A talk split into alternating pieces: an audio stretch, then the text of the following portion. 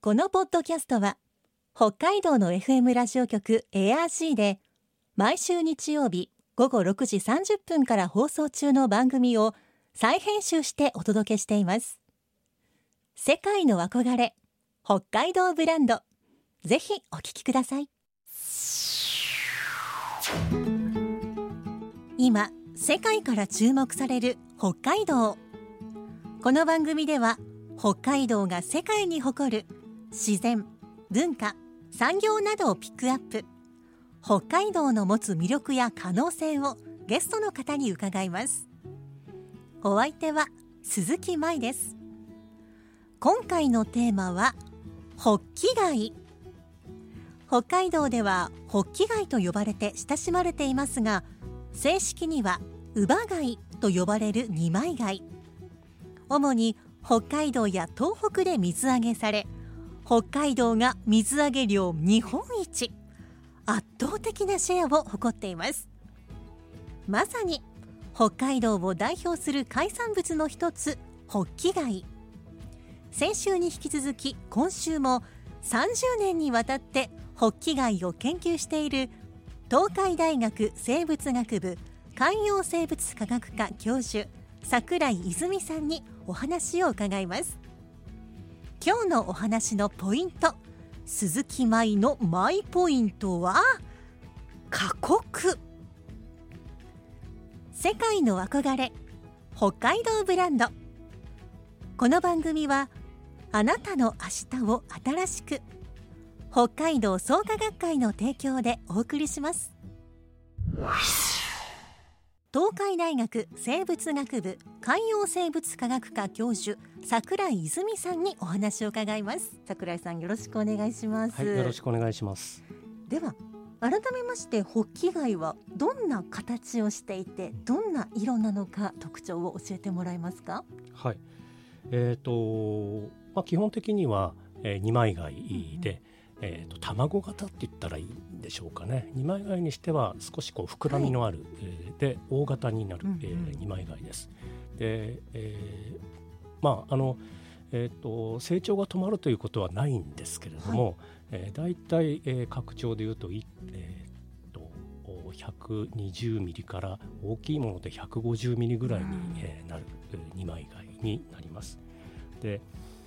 えー色なんですけれども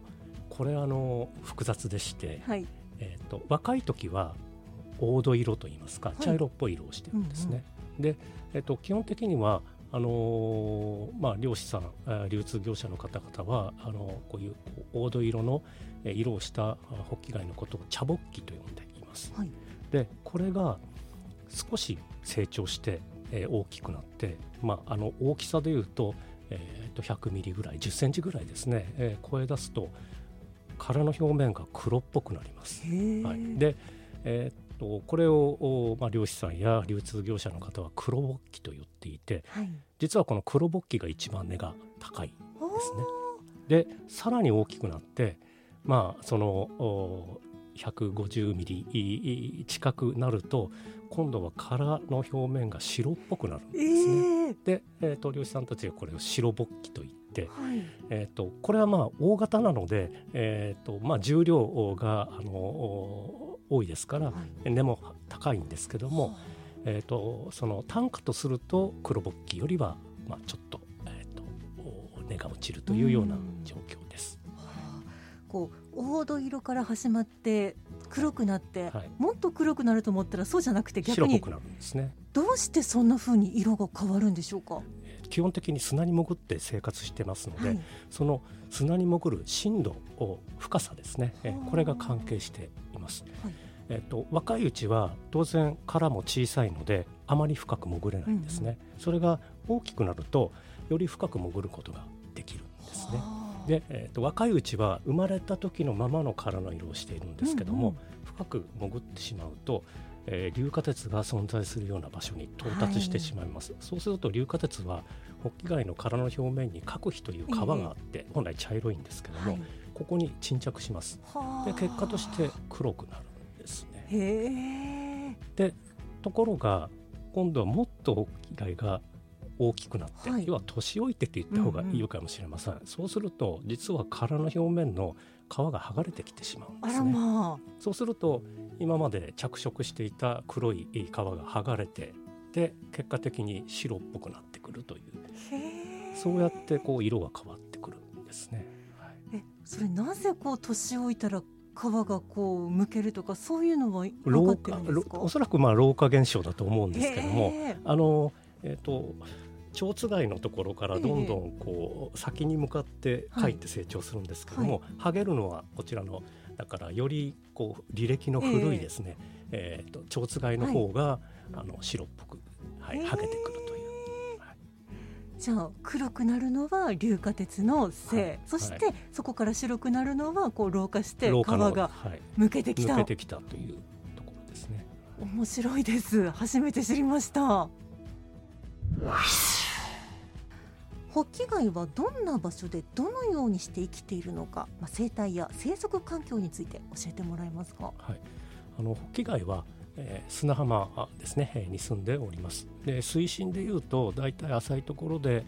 えーっとまあ、3メートルぐらいから深いところで15メーターぐらいでしょうか、ん。あのあの砂浜に、えーっと砂に潜って、まあ、生活しているということになります。うん。でえー、とホッキ貝はですねあの水温の低い海域を好むんですけどももう一つの特徴として、えー、と波当たりの強い海岸に、えー多く住んでおります。英語でサーフクラムって言って、えー表現されているんですけども要はその波の強い、えー最波帯と呼ばれるような波がこう砕けるようなところに特に多く集積する、えーとまあ、性質があります。はあ、なんでそんなこうか一見過酷そうに感じますけど、どうしてそういうところを好むんでしょうか？で基本的にあのそのような場所を選んだあの原因としてはやっぱり捕食者からの逃避というのがあるようです。はいで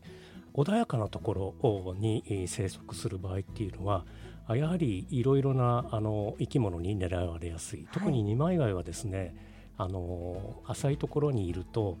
鳥ですね海鳥にうんあの食べられるその圧力が非常に大きいというふうに言われています。でそそれを回避するためにその進化の過程でより深く潜る能力を獲得するとかあーその鳥が来ないような深いところに行くうふうに進化したというようなことがあるんですけども特にですね波当たりの強いところは鳥以外も例えば魚も、えー、とそのホッキ貝の、えーと外敵になるんですけども魚もそう波当たりの強いところというのはあまり近寄ってきません。はい。またあの、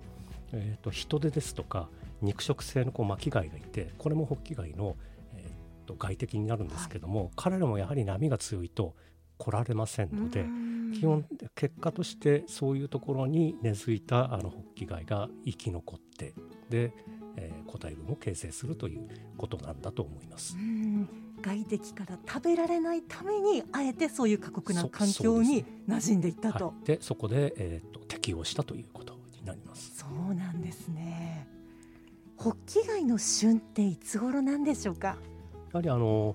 ホッキ貝はですね、えー、と年間を通して常に、えー重さが一定ではなくてはい。やはりあの栄養を吸収する時期うんとそれから産卵に備えてその産卵の方に栄養を与える時期、はいで、えー、と餌があの枯渇してで夏場の特に暑い時はですねやはりあの餌が少なくなってかつ、えーとまあ、暖かくなると呼吸ですね、はいえー基礎代謝が上がりますのでどうしても身が痩せてくると。うんまあ、そういうことをあのお年間繰り返しているんですけどもその中で一番こう栄養蓄積があの高くなるのが、えー秋10月から、はい。えー冬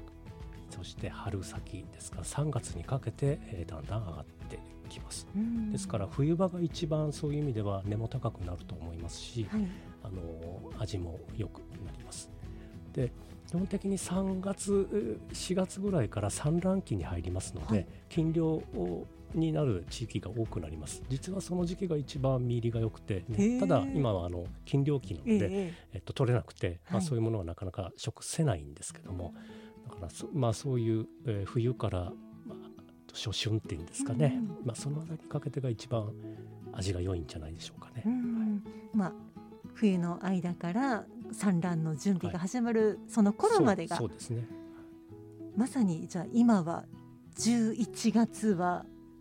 これからだんだんホッキ貝が太ってくる時期になりますね。美味しく食べられる季節がやってくる、というわけですか、はい。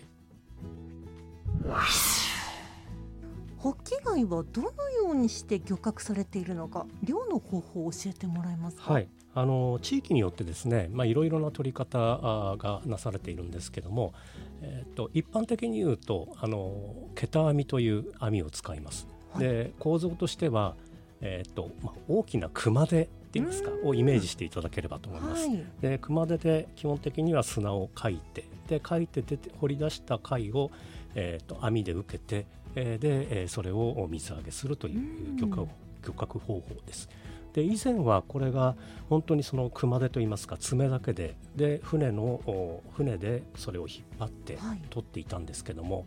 なかなかそのほその強引にやっぱり引っ張るもんですから砂に潜ってる貝が、えー取ってる過程で破損してしまったりあといきなりこう力をかけられるのでかあの貝殻が圧縮されて、はい。で、えっと下紙ってよく言うんですけども、ええ挟まって切れてしまう。あのでですからそうなると商品になりまなりませんよね。うん。でそういうあの下紙の割合が非常に多かったと。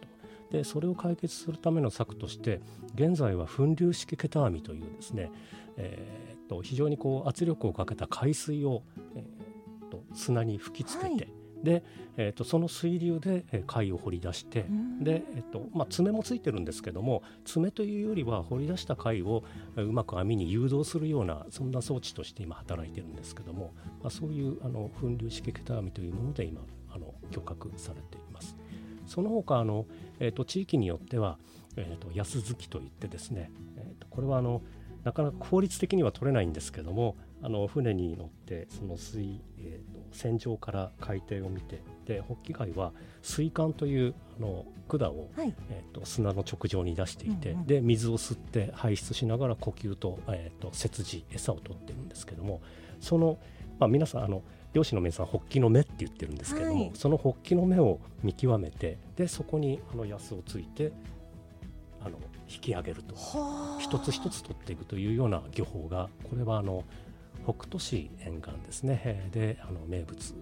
になっています。いやすごく小さいんじゃないですか？ホッキのそのいわゆる目というか小さいですね。水管まあもちろんもあの素人の方には見えません、はい。あの水深でもやはり、えー、1メートルからそれこそ3メートル、ええ。深いところで5メートルぐらいにも達すると思いますので、まあ、とても、まあ、透明度も良くてですねあの長年の勘がないとうん。なかなかできることではないと思います。もう熟練の技といそううですね。その他の根室海域ではですね手掘りといって、まあ、アサリと同じように干潟にいるんですけども、まあ、そこであの熊手を使って、うんうんあの取っているという、えー漁法もあります。うんまあ、やはり基本的に砂の中から取っている、ということなんですね。はい持続可能なホッキ貝の資源管理に関してどのような取り組みが行われているでしょうか？えー、とホッキ貝はですね、えーまあ、現在は資源管理があのしっかりしていてで、えーその甲斐もあって漁獲量はほぼ安定して、えーいます。でえー、とこれがあのどういう資源管理をしているかということなんですけどもやはりあの長年の研究成果によって基本的には自分のところの前浜の被害の資源がどのぐらいいるのかという資源量調査というのを行っています。はい、えーその結果を踏まえて、えーその資源量の10%をその年の、えー、と漁獲の上限にしましょうという取り決めを各地域で行っています。これはあの、はいえー、と資源量というのは重量なんですけども、えはい、その総重量の10%を人間が漁獲しましょうということになっていますうん。でこれはどういう根拠に基づいている,、えーいるかということなんですけどもホッキ貝全体、まあ、ホッキ貝のその前浜の個体群ですね。これが1年間に、えー、とどのぐらい成長するかというのをこう試算すると大体重量で10%ぐらい増重するんですね。はあ。ですから、えー、と人間がじゃあその10%増えた分を、えー、と利用しましょうと。要はまあ貯金に対して利息,、利息分だけをまあ利用していきましょうという考え方からこのような管理になっております。もうこの管理はですねえー、30年以上も、まあ、あの各地で続けられておりますのでで、えーと、そこでもうかつてはですね取りすぎて枯渇資源が枯渇したということがよくあったんですけどもこの管理方法が、えー、取られるようになってから資源があの枯渇したということはあまり聞きませんので、まあ、うまくいってるんだと思います。でこの他にも、えー、産卵する親を守るために、はい、ホッキ貝の、まあ、産卵期間というのがありまして基本的にはまあ春から夏にかけてです。で地域によってこれ少しずつずれるんですけどもその期間は漁をお休みして、うん、あの産卵を、えーと、ゆっくりさせてあげましょうという配慮からしています。うん、また地域によってはあの違いがこう発生したあの局所的に発生するようなところは、え保護区に設定して、でそこで漁を行わないとかですね、まあ、そういう取り決めも行ったりしていますしあと,、えーと、拡張制限といって漁獲できる、えー、サイズの、えー、制限をしています。でえっと、北海道漁業調整規則という、まあ、条例のような規則がありましてで、そこではホッキ貝、拡張で大きさサイズで75ミリ未満のものは取ってはいけないというふうに謳われています。で地域によっては、それをもうちょっと上限を上げて、えー、90ミリ未満のものは取らない、まあ、そういうふうな自主規制を設けているところがございます。